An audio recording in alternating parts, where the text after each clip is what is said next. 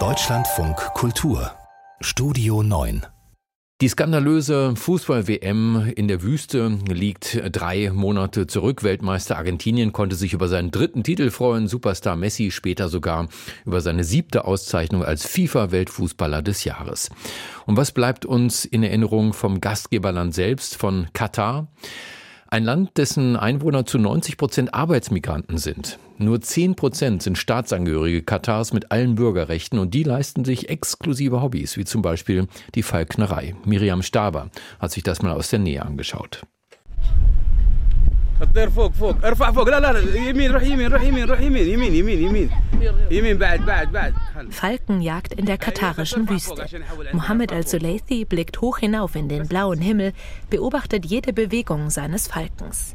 Al-Suleithi trägt ein langes, traditionelles Gewand, einen weißen Kopfschutz festgehalten mit einem Band und einen großen, hellbraunen Lederhandschuh.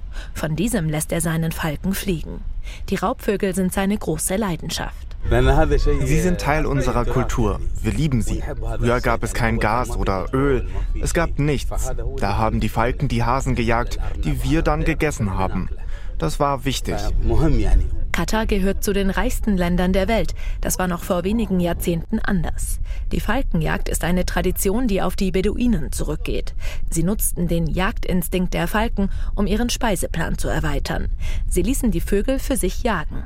Heute ist die Falkenjagd ein beliebtes Hobby, Nationalsport. Wenn du in der Wüste bist, ohne Handy, WLAN und Apps wie TikTok, ohne irgendetwas, nur mit Tee und Lagerfeuer, dann vergisst du alles. Nur du und der Falke, du trinkst einen Tee, das ist genug. Aber die Falkenjagd in der Wüste stellt nicht nur einen krassen Gegensatz zum hektischen Großstadtleben in der katarischen Hauptstadt Doha dar, man könne auch viel von den Falken lernen, findet Mohammed al-Suleithi.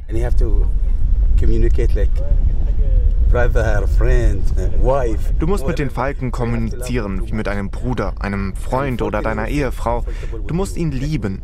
Dann fühlt er sich wohl bei dir. Und du musst geduldig sein. Geduld, Geduld, Geduld. Wenn du keine Geduld hast, sind Falken nichts für dich.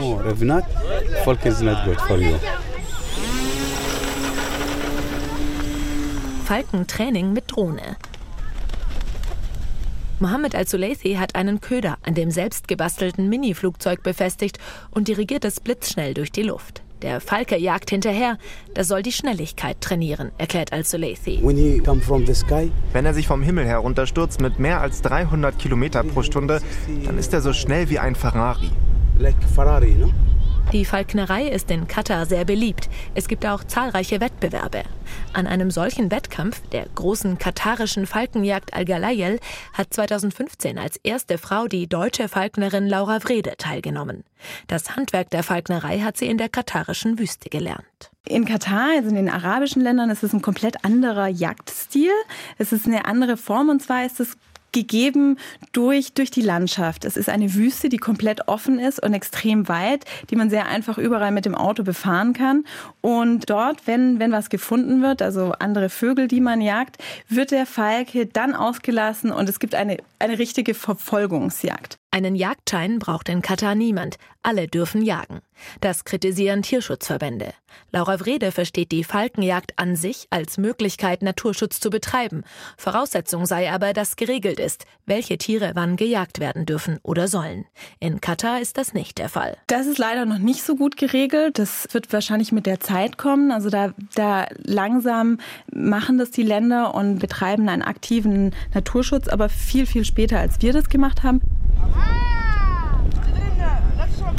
Mohammed al-Suleithi bringt einigen Jugendlichen die Falknerei bei. Es ist ihm wichtig, sein Wissen an die nächste Generation weiterzugeben, damit die Tradition weiterlebt. Wir wollen ihnen gute Eigenschaften beibringen, wie mein Vater es auch mir beigebracht hat. Nicht nur für die Straße. Der Falke lehrt Cleverness und Schnelligkeit. Er kann bessere Menschen aus ihnen machen. So kommen die Jungs nicht auf dumme Gedanken. Falken machen Männer aus ihnen. Und tatsächlich, einige der Jugendlichen wünschen sich, in die Fußstapfen Al-Suleithis zu treten. Mein Traum, ein guter Falkner zu werden. Falken, die für ihre Schnelligkeit berühmten Raubvögel mit dem gebogenen Schnabel, sind die Nationalvögel Katars. Und sie stehen für die Geschichte des Golfstaats und verbinden auf eine Art Tradition und Moderne.